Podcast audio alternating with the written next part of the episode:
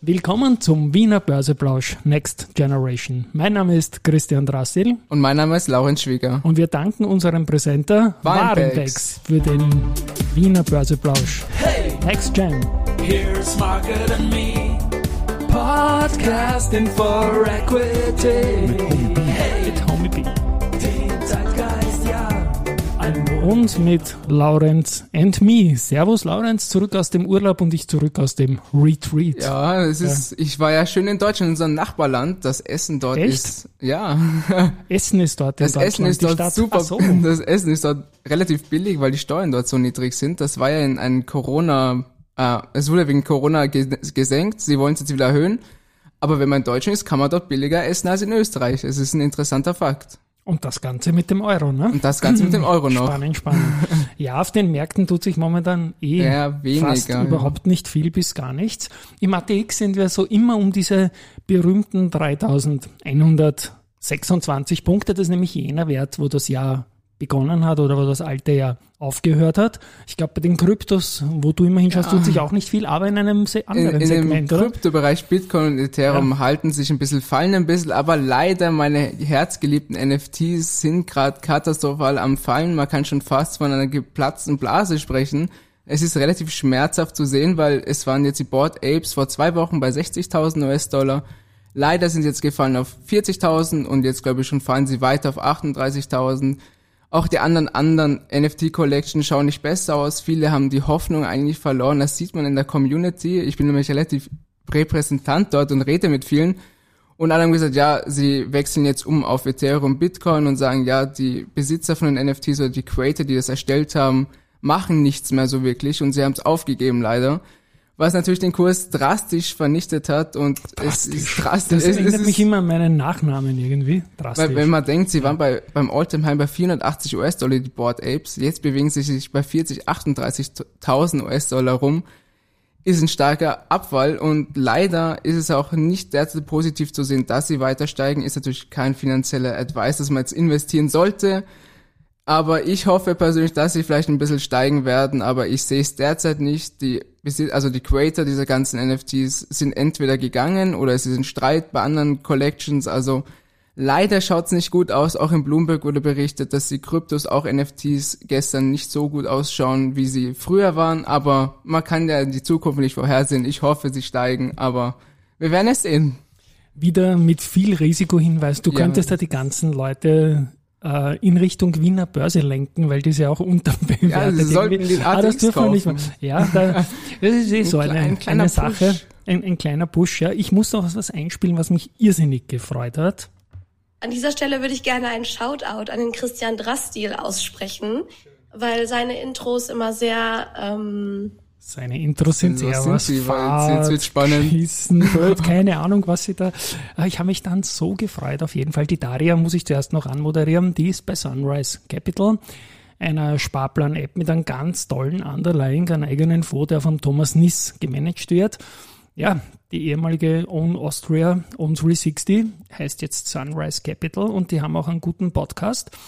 Und da wurde ich gelobt und das mhm. war das Highlight der Woche. Und wie es dann weitergegangen ist, da, da hat einen, der sehr gefühlvoll sind und Genau darum soll es heute gehen. Es geht heute um Gefühle in dieser Podcast. Gefühle, Gefühle, Behavioral. Ja, ich liebe es einfach. Danke, Daria. Made my week, made my month, made my year höchstwahrscheinlich, weil gefühlvoll hat auch noch keiner gesagt. Und Gefühle sind auch im Aktienmarkt ja. sehr wichtig eigentlich. Absolut, ja, das Bauchgefühl zum ja, Beispiel. Eben. Ja, eben. Es ist lustigerweise, wenn das Bauchgefühl liegt öfters richtig im Aktienmarkt, zumindest bei mir. Und wenn ich dann eigentlich denke, ja, ich schaue auf die Nachrichten, lag ich falsch, interessanterweise. Also, sehr spannender Podcast wahrscheinlich, der rauskommen wird oder ist schon rausgekommen? Der ist schon rausgekommen und ich wurde eigentlich beim, nein, eigentlich haben sie auf LinkedIn haben sie mehrere Leute gepostet, dass das so stimmt mit den gefühlvollen Intros, vielleicht die peinliche Musik, nicht mhm. dieses Market and Me, aber du warst ja auch im Börse People Podcast. Ja. Und dort geht's ein bisschen ja, genau. Auch Gefühle natürlich. Das, ja, also ich werde es mir auf jeden Fall dann anhören. Also für jeden auch sicher interessant. Also Gefühle oh, haben wirklich einen Gefühle, wichtigen Faktor. Es also, ist Wahnsinn. Bei mir ist, wie gesagt, in den österreichischen Aktien das Bauchgefühl einer der wesentlichsten Entscheidungsfaktoren. Mhm. Da habe ich manchmal so eine kleine FOMO sogar, wenn ich sage, jetzt habe ich eine Idee, jetzt muss ich die Aktie kaufen, aufstocken. Es freut mich auch, dass die Telekom Austria meine aktuell größte Wette, wir haben in ein paar Folgen vorher gesprochen, Mhm, jetzt schön langsam Schwung aufnimmt. Sehr langsam. Im Prozent sind das zwei, drei Prozent, aber die Position ist recht groß. Insofern ist das schön, wenn in einem Seitwärtsmarkt die größte Position in die richtige Das stimmt. Richtung geht. So, solange es hochgeht, finde ich immer, es ist super. Wenn es runtergeht, dann ist es nicht mehr so schön, aber das ist halt der Aktienmarkt. Aber es kommt ja am Montag in drei Werktagen eine Person, nämlich der Christoph Boschan. Da ist ja noch was von dir. Genau, nein, in, im Montag, genau. Montag, vor fünf Tagen, vor vier Tagen, vor drei Tagen, aber ich, ich sag's noch nicht. Ich sag's auch nicht dir. Ja. Schade. Na, ich kann es da schon sagen, aber da müssen wir auf die Pausentaste Machen wir die. Pausentaste. Machen wir die Pausentaste. ja, bitte noch nicht verraten, ja. Bitte noch nicht Äh, es verraten. ist ein Geheimnis, aber es wird Es sehr ist spannend. Es wird spa- spannend. Ja, nee, ich finde, ich habe recht und er hat, also es ist seine Meinung und ich bin ja eigentlich immer seiner Meinung, aber diesmal Eine hitzige nicht. Diskussion eigentlich. Hitzig wird es eigentlich gar nicht werden. Also Schade. es wäre etwas, was ich dann danach sehr gerne diskutieren würde, danach halt.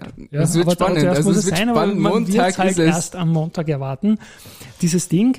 Was haben wir noch? Wir wollen noch was spoilern, denn wir werden uns die, haben wir mal angekündigt, dann ist die Barbie dazwischen gekommen. Stimmt, die, Gründungsgeschichte der Wiener Börse. Die ist spannend. Ja, ich habe da eigentlich jetzt ja wieder heute mitgebracht, aber Ja. es kam wieder was dazwischen. Das ist halt genau. so im Arbeitsleben oder einfach immer so. Deswegen es wird wir- spannend und es ist auch interessant. Man wird viel draus lernen. Ich habe selbst viel draus gelernt und wie oft da was abgebrannt ist und was alles geschehen ist, das wird halt nächste Woche oder übernächste Woche. Genau. passieren. Ich glaube, es ist nie was aktiv abgefackelt worden, aber wirklich Es vieles ist, es ist was abgebrannt. abgebrannt, genau. Abgefackelt ist vielleicht das falsche Wort, aber sie sind noch oft, ähm, haben sich ein anderes Gebäude gesucht, sind umge, äh, umgezogen, das war das Genau. Wort.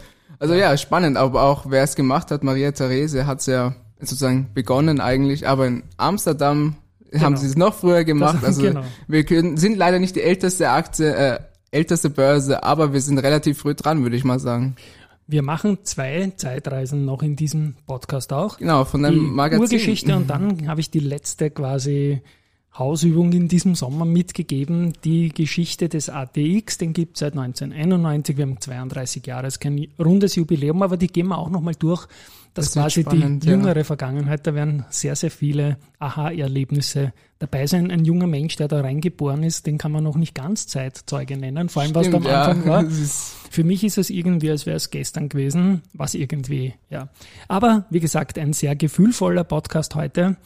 Und was können wir noch sprechen? Das Buch, was jetzt transkribiert worden ist, es sind sieben Leute fertig, vier fehlen noch, also das Bis kommt bald raus. sind ja nur zehn. Sind wir zehn? Zehn, ne? Nein. Zwölf. Zwölf, zwölf, es, Ah passt, ja, es genau. passt eh. Und einen haben wir noch Einer gefunden. fehlt noch, Einen- stimmt, haben wir stimmt. gefunden eigentlich heute Abend. Stimmt, stimmt. Kommt die heilige Nachricht sozusagen. Passt. Unser das heißt, Ersetzer. es fehlen fünf, wobei Es fehlen fünf, eigentlich- wobei es eigentlich ja. vier sind, aber sie haben doch sieben Tage Zeit, eine Woche, das geht locker. Es ist nicht so viel Arbeit, wie ich gedacht habe. Also es macht auch Ja. wirklich Spaß und man lernt viel drauf. Ich bin ja noch immer ein großer Fan Du, ich freue mich dann schon auf das Ergebnis, bin auch gespannt, was dann die Unternehmen sagen Ja, werden, wenn sie es dann in die Korrekturschleife zurückbekommen.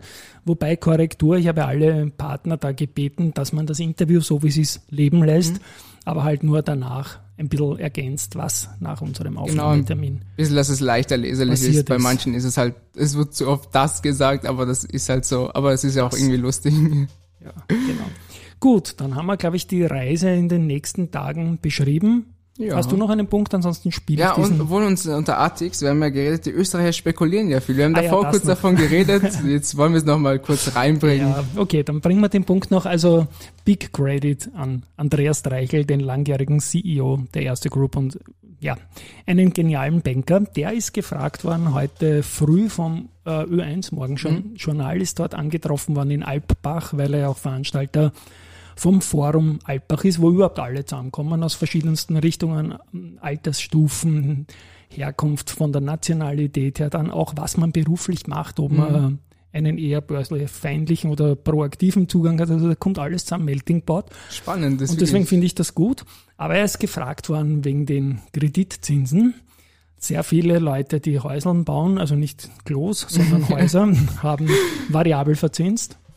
Das heißt, sie haben die günstigen Zinsen genommen, die noch günstiger waren damals als ein Fixzinssatz vor zwei, drei Jahren.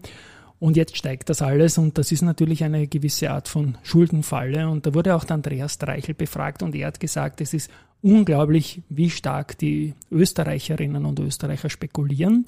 nämlich nicht am Aktienmarkt, wo sie kaum Risiko gehen, sondern am Kreditmarkt. Leider nicht am genau. Aktienmarkt. Wir ja. wollen ein bisschen ATX hochpushen, wir müssen ein bisschen die Prozente hochbringen mal wieder. Genau. Und na, vielleicht lösen wir da am Montag dann was auf, du weißt ja, das ja schon. Ich weiß genau. es schon, es ist gemein. Ja, genau. Und die Geschichte, nein, Christoph Boschan gibt keine Kaufempfehlung für den Markt, weil das darf er nicht und dann würde sich die FMA dafür interessieren. Das tut er nicht, das kann ich, so viel ja. kann man schon zurückrudern. Äh, nein, und Reichel sagt, wir sind leider legendäre Spekulanten, wenn es um Kredite geht. Ja. Aber ist auch ein guter Titel eigentlich in der Welt. Wir sind Spekulanten, wir stehen dafür ja, zumindest. Niemand hat mehr Yen-Kredite gehabt bei dem Schweizer Franken, waren wir weit vorne. Tiefe Zinssätze quasi haben immer verlockt. Und damit hat man Risiko reingenommen, vergleichbar, wenn man ein Familienhaus nimmt für Aktienportfolio mit 500.000 Euro, das man nie macht, na wirklich, das man nie machen würde. Und die Währungen, wenn die mal schwanken, aber hallo.